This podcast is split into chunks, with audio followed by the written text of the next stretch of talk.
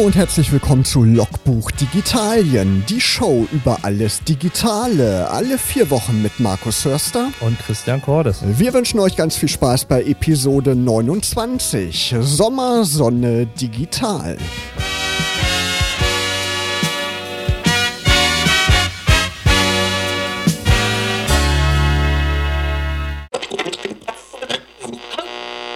VCR, Musik von The XX hier bei Logbuch Digitalien. Und wie immer dabei ist Christian Cordes. Hi Christian, grüß dich. Tag. Episode 29 schon und wir beide, wir sind im Kaufrausch, denn im Sommer wie auch im Winter zum Black Friday gibt es bei Amazon immer die Schnäppchentage. Diesmal heißt das Amazon Prime Day, ist nur für die Prime-Kunden gedacht. Es gibt jede Menge Angebote. Hast du schon zugeschlagen? Was hast du denn gekauft? Ähm, also ich sag mal sowas wie Speicherkarten, was jetzt äh, so Verbrauchsmaterialien sind. Und ansonsten habe ich mir eine kleine ähm, Kompaktkamera äh, noch neu gegönnt. Und bei allen anderen Sachen war ich zu langsam und äh, sitze auf einer äh, Warteliste und äh, vielleicht kriege ich noch einen Zuschlag oder nicht. Ja, bis 0 Uhr läuft es ja noch, wenn ihr uns live hört heute Abend, dann könnt ihr vielleicht auch noch gucken. Was ich beeindruckend fand, zum Beispiel eine Speicherkarte 128 Gigabyte für 20 Euro. Die werden auch irgendwie immer billiger. Ne? 14,99 aktuell. 14,99 sogar, okay. Ich habe mir auch was gekauft. Ich habe mir so ein NAS-System gekauft von Western Digital, wo man zwei Festplatten drin hat und seine ganzen Daten unterbringen kann und die werden dann automatisch gespiegelt auf den beiden Festplatten. Das soll wohl am Donnerstag ankommen. Da bin ich mal gespannt, was das für ein Gerät ist. Genau, aktuell, wer noch eine Speicherkarte braucht, eine SanDisk Ultra 400 Gigabyte für 49 Euro. Ja, also für den Urlaub, fürs Fotografieren, das reicht auf jeden Fall aus. Da kann man ein paar Wochen unterwegs sein. Ich glaube, das ist eine Weltreise von Eine Weltreise, genau. Ja, dann bloß nicht verlieren oder die Karten können ja auch mal kaputt gehen. Ne? Ja, nee, ansonsten muss man, glaube ich, eher ein bisschen aufpassen. Ähm, einiges äh, verbirgt sich äh, als Schnäppchen, ist es dann aber letztendlich gar nicht. Ähm, es gibt da schon einige Sachen, die reduziert sind. Also wer grundsätzlich sich auch mit Echos und Co. auseinandersetzen möchte, ähm, da gibt es schon dra dramatische Rabatte, würde ich mal so sagen. Ähm, aber einiges ist auch halt, ähm, wenn man es vergleicht mit anderen, kriegt man es für den gleichen Preis. Ähm, von daher muss man ein bisschen schauen. Also manches ist auch nur Show. Aber ein bisschen transparenter machen sie es inzwischen. Ne? Sonst war oft immer nur die unverbindliche Preisempfehlung angegeben und dann der aktuelle Preis, der Angebotspreis. Jetzt sieht man auch den normalen Amazon-Preis immer. Das ist schon besser geworden. Eine Sache habe ich gemacht, man kann als Prime-Kunde ein Audible-Probeabo abschließen für 30 Tage und dann kriegt man 10 Euro Amazon-Gutschein noch geschenkt. Also wenn man auf Schnäppchenjagd ist, so wie ich das auch gemacht habe, dann kriegt man nochmal 10 Euro abgezogen. Das ist vielleicht ein ganz guter Tipp. Die zahlst du dann aber, wenn du es vergisst, das Abo zu kündigen, gleich wieder drauf. Oder? Genau, ja, da muss man natürlich dran denken, dann in den ersten 30 Tagen. Genau, und wenn ihr heute, wie gesagt, noch unterwegs seid, dann ist das vielleicht ein ganz guter Tipp. Apropos Audible, ähm, die neuen Generationen der Kindle Paperwhites sind auch um die Hälfte reduziert.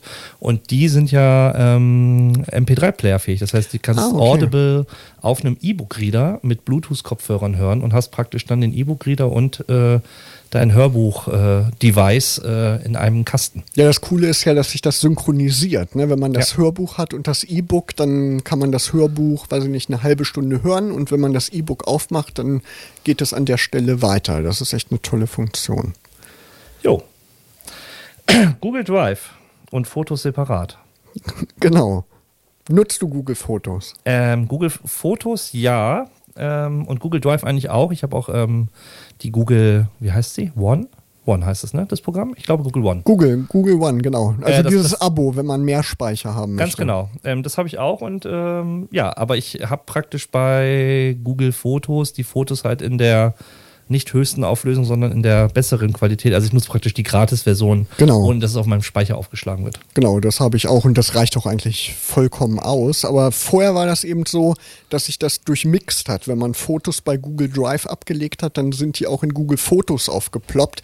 Ich habe zum Beispiel bei Google Drive Fotos aus den Jahren 2003, 2004, so meine allerersten Digitalfotos und manchmal bekomme ich dann Benachrichtigungen, da wird man ja benachrichtigt, schau dir noch nochmal die Ereignisse an dem und dem Tag vor so und so vielen Jahren an.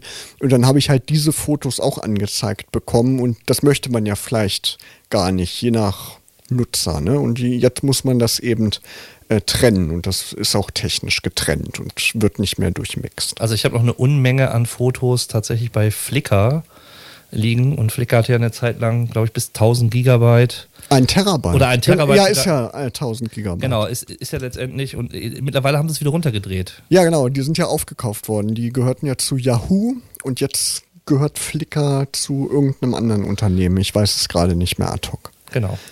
Und äh, ja, deswegen liegt da noch eine Menge rum und ähm, ich muss das äh, irgendwann nochmal runterretten.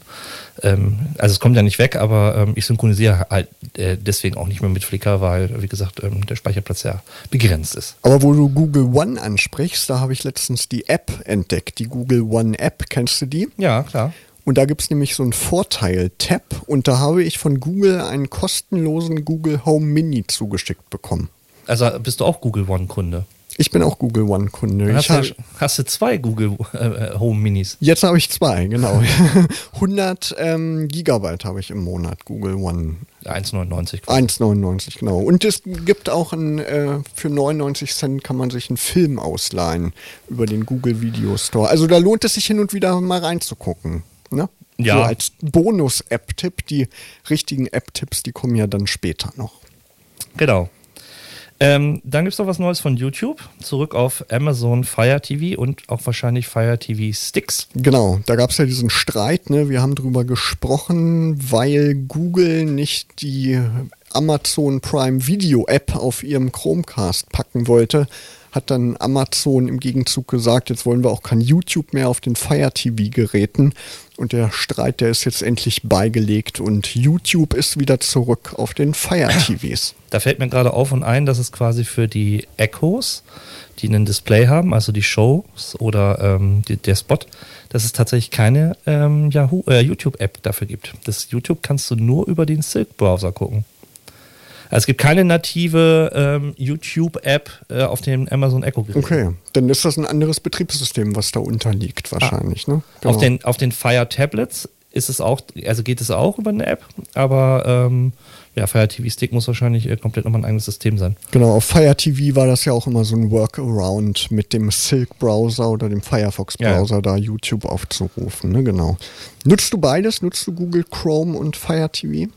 Ähm, ein Chromecast habe ich, ein Fire TV äh, habe ich auch. Ähm, allerdings nutze ich momentan tatsächlich eher ähm, das Apple TV als ähm, alles ah, okay. Andere. Ja, du als Apple-Nutzer, da macht das ja auch auf jeden Fall Sinn. Da hat man, glaube ich, auch eine schöne Suchfunktion über alle Dienste hinweg. Ne? Genau, und ich habe also ich habe noch ein älteres Fire TV, was äh, zwar schon sprach.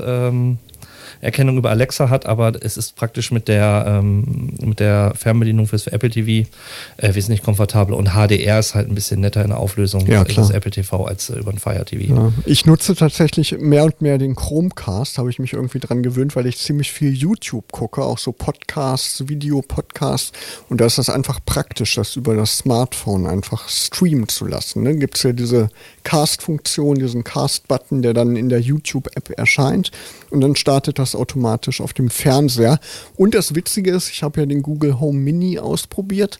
Da kann man sogar per Sprachsteuerung sagen, hier spiele ähm, auf YouTube, auf dem Chromecast den und den Podcast oder das und das Video oder den Trailer zu dem und dem Film und dann wird das gestartet. Das ist echt eine tolle Geschichte irgendwie. Naja gut, also bei Video kann ich das verstehen, YouTube über Chromecast, bei Audio bin ich aber tatsächlich dann doch äh, Fernseher, Lautsprecher klingen immer so ein bisschen also wenn man nicht eine extra Soundbar dran hat, klingt es immer so rumpelig. Äh, deswegen höre ich Podcasts tatsächlich eher über, über ähm, den HomePod oder halt über ähm, eine Sonos. Nee, das sind dann Podcasts, die ein Bild haben. Also so, die gefilmt sind, ne? Ah, Videopodcasts. Okay, okay, genau. Hast du mal ausprobiert, Logbuch Digitalien über den Google Home Mini zu starten? Das ist mir nämlich nicht gelungen. Nee, das habe ich äh, tatsächlich noch nicht. Über die Sonos geht's. Okay. Also das funktioniert tatsächlich. Sehr aber, gut. Ähm, beim Chromecast noch nicht. Also für euch als Tipp vielleicht. Bevor wir gleich weitersprechen, gibt es jetzt Musik von Roachford. Pop Music. Twitter. Gibt es Neuigkeiten, habe ich gehört. Genau, hat seit gestern ein neues Design. Das alte Design, das war ja ganz schön lange jetzt irgendwie aktiv. Ne, ich weiß gar nicht, wie viele Jahre. Und jetzt kommt es in einem ganz neuen Look daher. Vor ein paar Wochen gab es schon mal einen Test. Da konnte man als Twitter-Nutzer im Browser das neue Design schon mal testen. Und jetzt ist es für alle da. Nutzt du viel Twitter, Christian? Äh, tatsächlich ja. Also Twitter ist eigentlich ähm, eins der äh, wirklich Hauptmedien mit. Ähm, aber im Gegensatz zu allen anderen sozialen Netzwerken ist es ja für viele eher so ein Nischenprodukt. Ja klar, gerade in Deutschland irgendwie. Genau, auch, ne? aber ich sag mal, alles, was so mit äh, Zeitungen, PR und Co. zu tun hat, nutzen halt äh, tatsächlich mehr Twitter als ähm, ja, wie gesagt, äh, Facebook. Genau, Wissenschaft auch. In der Wissenschaft wird auch ganz viel Twitter genutzt. Und das Gute ist jetzt, man kann wie in der Smartphone-App sich auch mit mehreren Konten einloggen. Das ist ganz praktisch. Wenn ich jetzt zum Beispiel was äh, auf unserem Logbuch Digitalien-Account getwittert habe, dann musste ich mich immer extra ausloggen oder so ein Inkognito-Fenster aufmachen, um mich einzuloggen. Und jetzt kann man parallel mehrere Accounts aktiv haben und dann immer bequem hin und her switchen. Wobei das ja über eine App wie TweetDeck oder ähm, Twitter als native App für das System ja auch schon immer Klar, ging. das ging dann natürlich, natürlich auch, ja. Genau. Genau.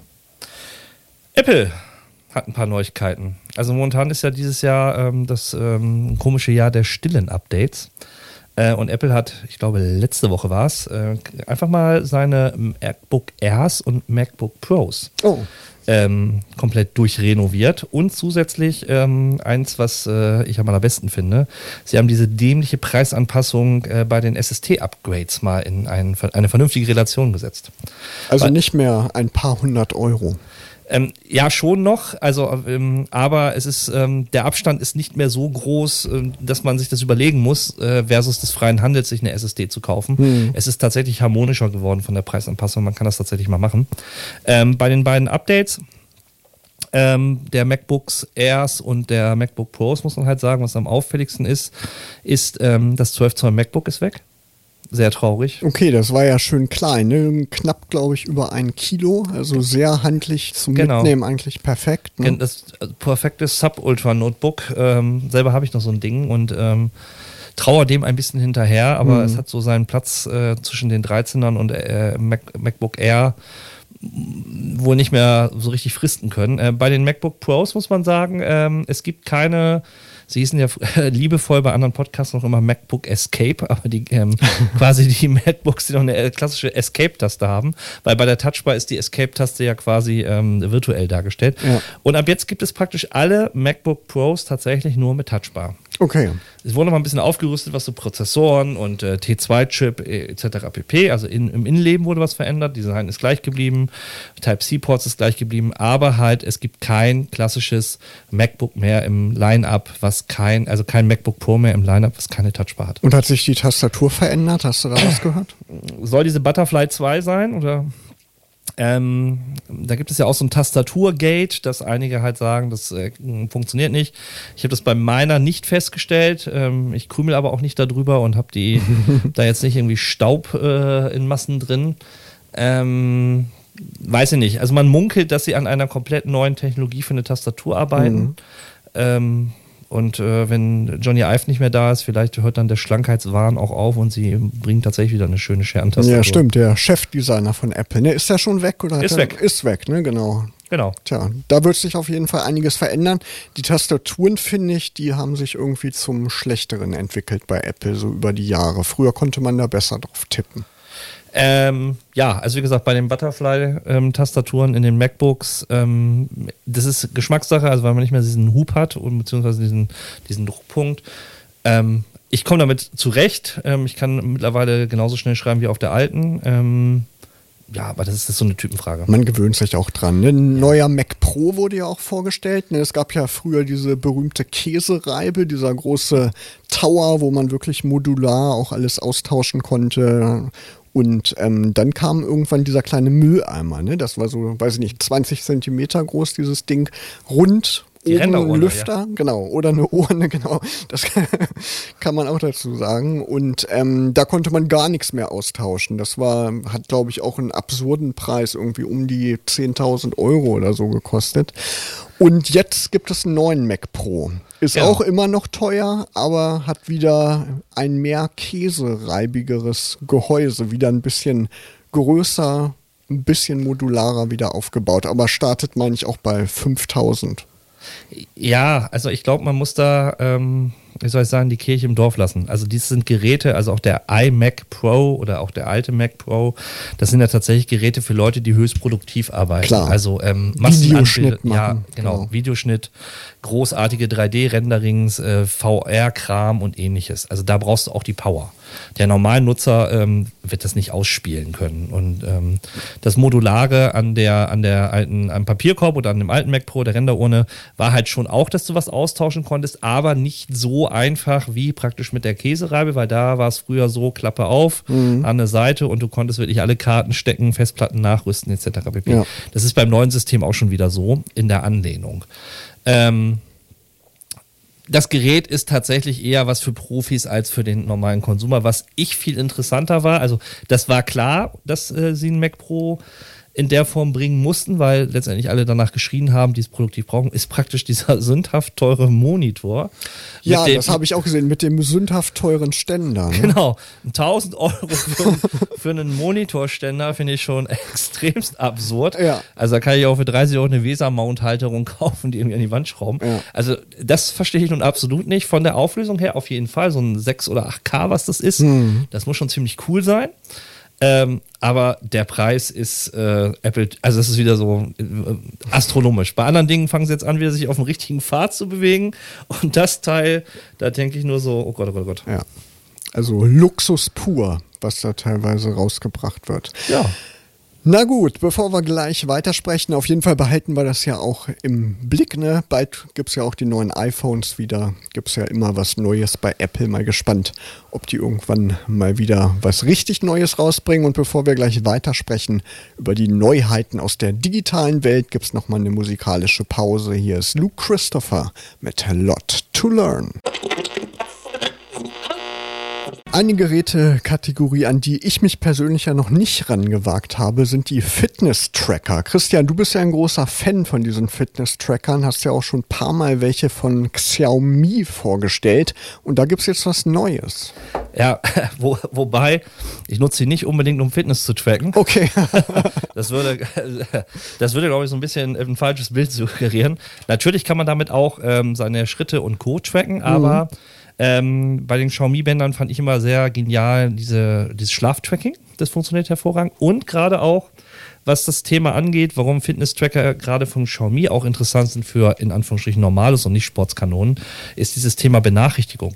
Also gerade wenn man in Besprechungen oder ähnliches äh, steckt, zu sehen, wer ruft da an am Handgelenk, ähm, was kam da für eine WhatsApp oder für eine Nachricht rein, das im Zweifelsfall auch wegzudrücken, ähm, das finde ich schon ganz passend. Ja, und das ist auch nicht so auffällig, ne, als wenn man das Handy rausnimmt und das Display aktiviert. Ne? Ganz genau. Für den Zweck ist tatsächlich so ein Fitness-Tracker von Xiaomi auch ähm, was für, deswegen sage ich ja, für den, für den Normalo. Ähm, das Mi Band 4 ist rausgekommen, also ähm, der große Durchbruch kam eigentlich so weltweit, sage ich, mit dem Mi Band 2. Und ähm, das Mi Band 3 kam letztes Jahr. Das war schon ähm, wieder den Schritt größeres Display, bessere Auflösung. Und jetzt beim Mi Band 4 haben wir eine Farbauflösung und es gibt zwei Varianten. Ähm, eine Global und eine praktisch ähm, äh, Europa, äh, eine, eine äh, asiatische Version. Und bei der asiatischen Version ist es halt so, dass NFC eingebaut ist. Das funktioniert aber in Deutschland leider, leider nicht. Also wer Okay. praktisch damit spekuliert hat, so nach dem Motto Google Zum Pay dann. Bezahlen, ne? Ja, genau. genau. Das funktioniert tatsächlich nur im asischen Raum, weil die das nutzen, um äh, mit WeChat und Alipay ähm, das zu nutzen. Genau, das ist ja super groß, ne? Genau, da, da gibt es übrigens einen sehr spannenden Fun-Fact. Ähm, DM, die Drogeriekette, führt in Deutschland als erstes Unternehmen Alipay ein zu Android, also zu Google Pay und Apple Pay. Ah, okay. Weil so viele Asiaten quasi auch äh, DM-Märkte besuchen. Und ähm, damit die praktisch dann besser abgefertigt werden können und ihre gewohnte Zahlumgebung haben, stellen sie halt auch um auf ähm, Alipay beziehungsweise ähm, WeChat Pay heißt es, glaube ich. Also, dass du praktisch beide Systeme zeigen kannst. Und dann ist praktisch dieser, diese asiatische Version des Fitness-Tracker halt schon interessant für die, weil sie dann ähnlich wie bei einer Apple Watch oder bei einem, bei einem äh, Android-Device halt praktisch so gleich zahlen können. Kann man über diesen Fitness-Tracker eigentlich auch so Sprachnachrichten anhören? Geht das? Ist da ein Lautsprecher eingebaut oder muss man dann wirklich, wenn man sieht, da ist eine Sprachnachricht, das äh, Smartphone rausholen? Es gibt tatsächlich welche, die das können, aber das Mi Band 4, soweit ich weiß, kann es nicht. Okay. Ähm, man kann auch, also über die Apple Watch kannst du zum Beispiel telefonieren und ähm, kannst auch Nachrichten halt über die Walkie-Talkie-Funktion halt versenden. Ähm, das nützt dir aber dann ja in dieser gesagten Funktion in Besprechungen nichts, wenn er mittendrin deine Sprachnachricht anfängt zu quäken. Ähm, sondern das ist tatsächlich eher, sag ich mal, dieser ja, robuste, stille Alarm. Ähm, kurz gucken, wegdrücken. Ähm, du kannst ja auf der Apple Watch auch schnell antworten und beim Xiaomi kannst du halt auch äh, mit, mit, Kurzbefehlen was erarbeiten. Genau, das Vibrieren, das hört man wahrscheinlich auch nicht. Ne? Ja. Beim Smartphone hört man das ja ziemlich deutlich. Und was halt auch nett ist, ähm, es gibt ähm, gerade für die Android-Fraktion gibt es ähm, eine App, die nennt sich Mi Band ähm, Navi. Damit kann ich quasi den Fitness-Tracker mit Google Maps koppeln ah. und kann mir praktisch dann ähm, über Vibration und Pfeile anzeigen lassen, jetzt links abbiegen, jetzt rechts abbiegen. Ah, das ist cool. Jetzt geradeaus. Also habe praktisch da, muss das Smartphone nicht rausholen und habe praktisch dann auch so den, den Handgelenk lotsen dabei. Das ist cool. Ja, das wäre auch eine Anwendungsmöglichkeit, die mir irgendwie gefallen würde, weil wenn man dann irgendwie in einer fremden Stadt ist und muss ständig auf das Smartphone-Display gucken, ist das ja auch irgendwann gefährlich, ne? wenn man nicht läuft, ja, ja. Genau. Google hat auch was Neues, beziehungsweise haben sie was abgeschafft. Ne? Die ganzen Tablets, die sollen nicht mehr hergestellt werden. Habe ich das richtig mitgekriegt? Ja, ist richtig. Das Slate, äh, ich habe ja noch gehofft, dass es nach Deutschland kommt, aber nein, leider kommt es nicht mehr. Ähm, Google verabschiedet sich so ein bisschen, inklusive Android, auch von seiner Tablet-Sparte. Mhm. Also ich glaube, Android ist tatsächlich das Betriebssystem, das sich auf Smartphones durchgesetzt. Bei Tablets ist es eher so ein Nischenprodukt. War ja immer schon irgendwie schwierig. Ne? Genau. Ne? Das iPad war da immer Vorreiter. Genau. Und was Google jetzt ändert in der Pixel-Reihe ist quasi, ähm, es gab ja diesen Leak oder äh, grundsätzlich bei Smartphones ist ja immer, sag ich mal, die Königsdisziplin vorher schon alles zu verraten und zu leaken. Und ähm, Google hat dieses Jahr ähm, praktisch entgegengewirkt und hat dann, als die ersten Gerüchte hochkamen, dann mal vor ein paar Wochen war das äh, einfach mal so die Rückseite schon gezeigt. ja. Da war so die Luft raus der Spekulation. Ja, stimmt, das habe ich auch gesehen. Äh, was die Kameras mich. angeht. Und ja. ähm, sie haben ja auch im gleichzeitig in diesem Jahr nach der äh, Google I.O. Entwicklerkonferenz das Pixel 3a und 3a XL mhm. auf den Markt gebracht. Günstigere Varianten. Ne? Genau, 399 bis 479 Top-Handys, also mit der Superkamera des, des normalen Dreiers. Ähm, und verkaufen momentan auch die Dreier und Zweier sogar noch günstiger, war auch beim Prime Day ab. Und wie gesagt, dieses Jahr kommt das Vierer. Ähm, und was am spannendsten ist in der Strategieänderung, ist praktisch, dass sie ja bisher immer nur hinten eine einzige Linse hatten und jetzt praktisch auf mehrere Linsen gehen. Mhm. Vorher war ja ein Google Pixel dafür bekannt, dass ähm, softwareseitig dieser Bokeh-Effekt und ähnliches halt äh, so gut gerendert werden konnte mit einer einzigen Linse, wo ein Honor oder ein, OnePlus oder Co. halt zwei oder drei Linsen für braucht. Ähm, das ist jetzt, fällt jetzt praktisch neuerdings dann weg und dann ist man gespannt, wie, sag ich mal, die Bildauflösung dann mit diesen Mehrlinsen funktioniert. Hm. Ja, vielleicht sogar noch besser. Ich hoffe. Ich Vermutlich. Hoffe. Da ist ja Google eigentlich immer hinterher. Ne? Genau. Was sonst noch zu Google zu sagen wäre, ähm, Nest ist ja praktisch so eine Tochterfirma. Und diese ganzen Google Home Minis oder halt auch die ähm, Nest Devices, der Nest Hub mit Display, ähm, das wird jetzt alles in dieser neuen Nest-Gruppe ein Stück weit ähm, zusammengepackt. Das heißt, okay. alles, was so an smarten Speakern und Displays in Zukunft rauskommen wird, wird eher so die, aus dieser Nest-Produktgruppe kommen. Genau, Smart Home ne, ist das ja. Stichwort, genau. Ja, ist, glaube ich, auch ganz schlau, wenn man da eine andere Marke hat. Ne? Wenn alles Google heißt, dann weiß ich nicht.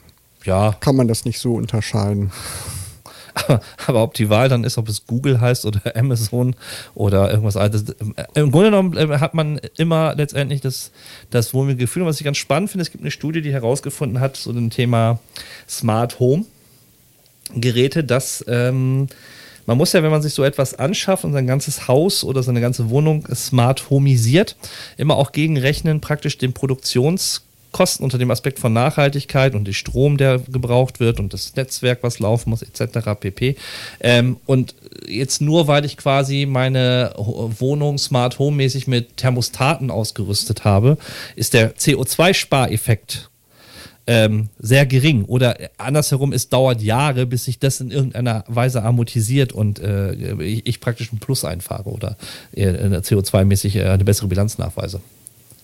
Klar. Keine Ahnung. Ich habe mich da noch gar nicht so mit beschäftigt. Es gibt ja auch smarte Steckdosen, ne? Kann man dann mitsprechen. Kann man sagen, hier macht das Licht an. Kühlschränke, Kaffeemaschinen, Eierkocher. Alles. War ja schon vor Jahrzehnten meine Vision. Jetzt kann man das wirklich wahr machen.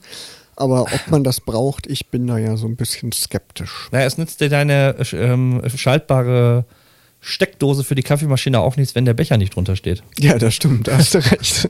oder Bohnen aus sind oder ähnliches. genau. Ja, eine neue Kamera gibt es auch. Sony hat wieder was Neues vorgestellt. Rekord, wieder Rekordhalter bei den Vollformat spiegellosen 61 Megapixel mittlerweile. Da braucht man wieder so eine Speicherkarte, haben wir ja vorhin drüber gesprochen. Wie viel Gigabyte waren das? 400? 400. Genau, das wäre dann eine Speicherkarte für diese Kamera. Wurde jetzt heute gerade vorgestellt und da machen die natürlich Canon und Nikon wieder Konkurrenz. Die haben ja im letzten Jahr oder Ende letzten Jahres auch ihre Vollformat Kameras vorgestellt, nachdem die ja jahrzehntelang auf die Spiegelreflexkameras gesetzt haben. Sony war da ja ein bisschen Vorreiter bei den Vollformat spiegellosen Kameras. Und jetzt gibt es eben drei Player, die da um die Gunst der Fotografen buhlen. Da bleibt es abzuwarten, wer dann wieder nachlegt und wer dann wirklich sich durchsetzt. Fragt mich tatsächlich, wer äh, bei einer Zeitung 61 Megapixel Fotos einreicht. Das stimmt. Das Mailpostfach wird das nicht vertragen und nee. äh, so eine hochauflösend gedruckte Zeitung habe ich auch noch nicht gesehen. Nee, das, das ist dann mehr so für Fashion-Fotografie oder so. Ja, aber auch, in, ja, aber das, das guckst du dir im Netz an, aber auch, da würden auch 48 reichen oder zum Teil sogar, würde ich mal sagen, ohne dass ich der Weltfotograf bin, 24. Also, was machst du mit diesen ganzen Megapixeln? Wenn man Ausschnitte wählen möchte. Ja, da kann ich zoomen. Da kannst du zoomen, das stimmt. ja, so ein Smartphone-Display hat eine Auflösung, weiß ich nicht, von Full HD, wie mein OnePlus oder annähernd 4K ja, teilweise. Ja, ja. Ne? Und ähm, das ist ja um ein Vielfaches mehr. Ja, also früher war ja immer so, wie, wie, groß man das in A2 ausdrucken kann. 61 Megapixel muss dann ja irgendwie schon, schon Berliner Reichstaggröße haben. Das ist schon ein sehr großes Plakat. Wow. Und dann ein Selfie machen, Christian. In 61 Megapixel. Ja, herzlichen Glückwunsch. Ein paar Themen haben wir noch zu besprechen. Später gibt es auch noch den App-Tipp. Jetzt gibt es aber erstmal Musik von Johannes Oerding an guten Tagen. Bei welchem Handyanbieter bist du eigentlich? Also Mobilfunk? Kongstar, also die Telekom-Tochter. Dann hast du aber nicht äh, Stream On. Gibt es bei Kongstar, glaube ich, nicht, ne? Nein. Nee, Stream On ist, glaube ich, wenn man Spotify hört und so, dass das integriert ist, oder? Im Datenvolumen. Ist äh, das richtig? Ja, ja, Stream On ist quasi ähm, ein Zusatzprodukt bei den Telekom-Verträgen, dass du entweder Musik oder Video oder jetzt vor ein paar Monaten, äh, Wochen halt auch Social and Chat, das quasi ähm, bestimmte Anbieter ähm, sich bei der Telekom registrieren konnten und alle Seiten, die du da aufrufst, oder halt die YouTube-App oder die Spotify-App oder jetzt bei ähm, Social war halt ähm, Telegram, WhatsApp, ähm, ich weiß gar nicht, Facebook Messenger, die Dienste waren umsonst. Also praktisch allen Datenverkehr, der drüber gelaufen ist, wurde halt nicht angerechnet. Außer, was sie ausgeklammert haben, war, haben viele am Anfang auch nicht richtig gelesen, war das Thema Videotelefonie bei WhatsApp zum Beispiel. Okay, ja. Oder Sprachtelefonie, das war natürlich, äh, ging trotzdem vom Datenvolumen mhm. Grundsätzlich haben viele äh, Verbraucherverbände und halt auch Netzpolitik.org zum Beispiel dagegen gekämpft, weil sie halt sagen, ähm, dieses Stream-On-Angebot, es gibt ein ähnliches Produkt bei Vodafone, ähm, verletzt die Netzneutralität. Dass quasi die, Net die Daten im Netz alle gleich gehandelt werden und es keine Vorratsschaltung bzw. Bevorzugung bestimmter Datenpakete oder ähnliches mhm. gibt. Das Ganze ist dann zu einem Urteil gekommen und äh, jetzt ist es tatsächlich, Anfang der Woche äh, gab es ein Urteil eines Gerichtes, was letztendlich Stream On jetzt für nicht mehr wirksam erklärt hat. Die Telekom muss jetzt nachlegen, beziehungsweise die Bundesnetzagentur muss jetzt in die Verhandlung gehen, dass die, die, die, die Telekom quasi wahrscheinlich Stream abschalten wird und äh, es so nicht mehr in der Verfügung steht. Das ist momentan die Spekulation. Ob das tatsächlich so kommt, wissen wir nicht. Ähm, aber es könnte oder es wird sehr wahrscheinlich darauf hinauslaufen. Ist ja lange auch schon in der Diskussion, ne? auch mit Netflix und solchen Dingen. Genau. genau.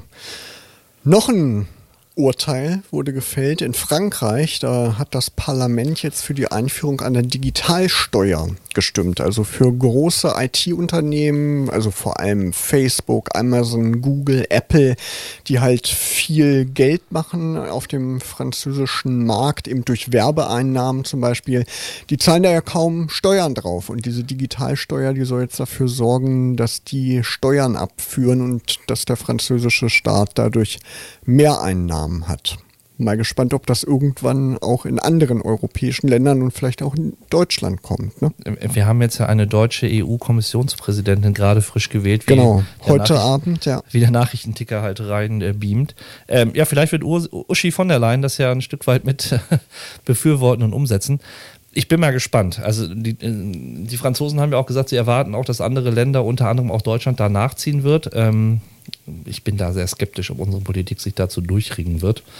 Ähm, muss man abwarten. Muss man abwarten. Also grundsätzlich sehe ich das mit der Steuerlast aber tatsächlich auch so, dass die großen Konzerne das etwas ungerecht äh, hm. in der Steuerzahl, Moral in der Form unterwegs sind. Genau, finde ich auch. Also mal abwarten, wie sich das entwickelt. Urlaubszeit haben wir ja. Unser Titel der heutigen Ausgabe heißt ja Sommer, Sonne, Digital. Steht für dich noch ein Urlaub an, Christian? Ähm, ja, steht da noch, aber der Ort ist noch geheim. Ah, okay.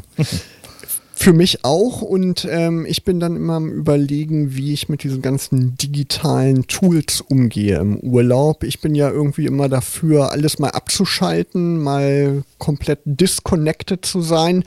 Wird natürlich immer schwieriger. Man hat sich so stark schon an das Smartphone gewöhnt, nutzt Sachen wie Google Maps, man benutzt Kommunikationsdienste wie WhatsApp. Ist natürlich dann schwer, wirklich mal auszumachen, aber wie handhabst du das? Benutzt du das Smartphone tagtäglich, wenn du im Urlaub bist, wenn du unterwegs bist oder verzichtest du da auch mal komplett drauf? Ich habe erstmal die Trennung zwischen dienstlicher und privater Nummer. Ähm, von daher ist das eine schon mal abgeklemmt. Ähm, ich habe sowieso standardmäßig bei Mails die Push-Notifications aus. Das heißt, ich sehe gar nicht, wie viele Mails reinkommen. Bei einigen Messenger-Diensten ebenso. Ähm, und dann ist es tatsächlich, du kannst ja auch beim iPhone diesen Silent Mode einstellen, also bitte nicht stören, sondern dass nur wichtige Anrufe in irgendeiner Art und Weise durchkommen. Ähm, so handhabe ich das. Ähm, komplettes Ausmachen äh, macht zum Teil keinen Sinn. Also gerade wenn es äh, im, im, Ausland äh, Uber, äh, irgendwelche äh, E-Scooter sich leihen, du brauchst dann irgendwie schon äh, eine App oder alleine Airbnb, um mit den Vermietern in Kontakt zu treten. Das, das geht gar nicht ohne. Und ich glaube, das ich, ich sage, es ist nicht eine Frage der, der Technik und der Schalterchen, sondern es ist, glaube ich, so der, der persönlichen Selbstregulierungskräfte, die man hat und äh, ob man sich äh, vom, vom Suchtfaktor hinreißen lässt oder halt standhaft bleibt und das halt nicht zu. Genau, einfach in der Urlaubszeit mal ein bisschen weniger drauf gucken, das hilft auf jeden Fall schon und man erholt sich auf jeden Fall besser, denke ich. Ja, und ähm, wie gesagt, man kann ja trotzdem das Smartphone auch mitnehmen, aber das nicht so oft drauf gucken und ansonsten Bücher und Co. Genau, Musik ja hören, Hörbücher. Ne? Genau, gibt ja andere genügend Alternativen, die jenseits von YouTube unterwegs sind. Genau, wenn ihr in Urlaub fahrt, vielleicht wollt ihr dann auch noch eine neue App mitnehmen und ausprobieren und wir haben natürlich auch wieder App-Tipps für euch. Christian, was hast du denn heute dabei? Ähm, Yelby heißt die App.